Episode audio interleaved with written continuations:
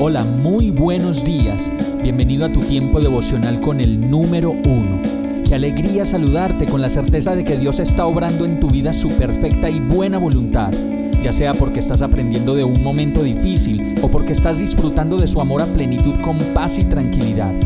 Llegó la hora de tomar tu Biblia, pues de seguro Dios te va a hablar, te va a reconfortar y lo mejor de todo, te va a dar las respuestas que estabas buscando. ¿Qué esperas? Vamos, súbete de una vez en este pequeño pero eterno vuelo devocional con destino al cielo.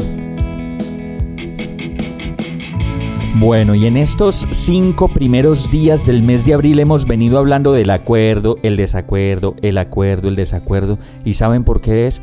Porque en esas nos la pasamos en la vida, en acuerdos y desacuerdos, acuerdos y desacuerdos. Me gusta, no me gusta. El mensaje de hoy se llama Las catástrofes del desacuerdo.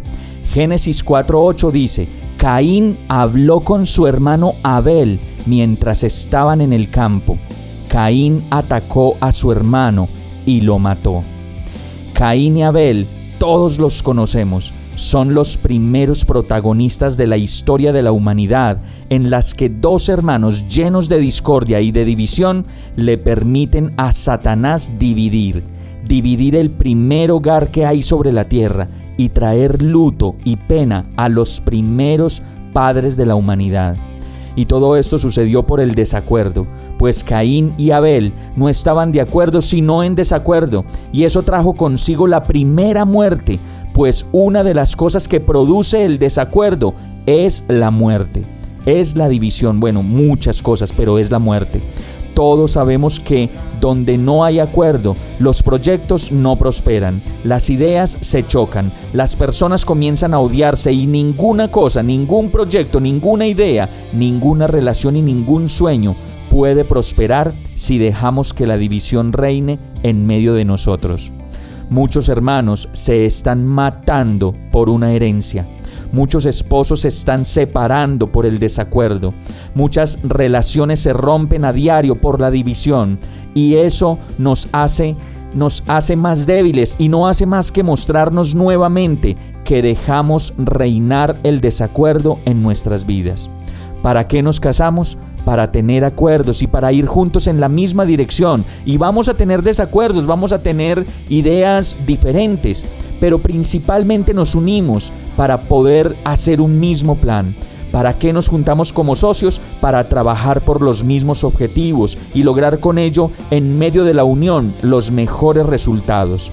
Es por eso que no debemos dar la oportunidad a la división y al desacuerdo pues este, como en el caso de Caín y Abel, nos trae la muerte.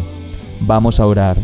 Señor, ayúdame a entender que mi camino a tu lado me dará siempre la guía que necesito para discernir y decidir sobre mi vida y la de los demás.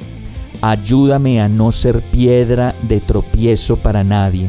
Enséñame a llegar a acuerdos en toda situación y a mantener contigo la verdad de tu palabra, que es la que me indica el camino que debo seguir. Quiero serte fiel, Señor, y buscar siempre la unión en tu presencia, para mi bienestar y el de los demás, y para que tu plan para mi vida sea hecho conforme a tu voluntad. Todo esto te lo pido en el nombre de Jesús. Amén. Hemos llegado al final de este tiempo con el número uno. No te detengas, sigue meditando durante todo tu día en Dios, descansa en Él, suelta los remos y déjate llevar por el viento suave y apacible de su Santo Espíritu. Solo compártelo con quien lo necesite y ames.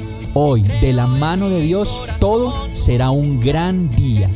Para más información visita nuestra página www.iglesiabierta.com o llámanos al 313-334-0116. Oramos y rogamos para que cada día te enamores más de Dios y para que no pares de pasar todo tu tiempo con el número uno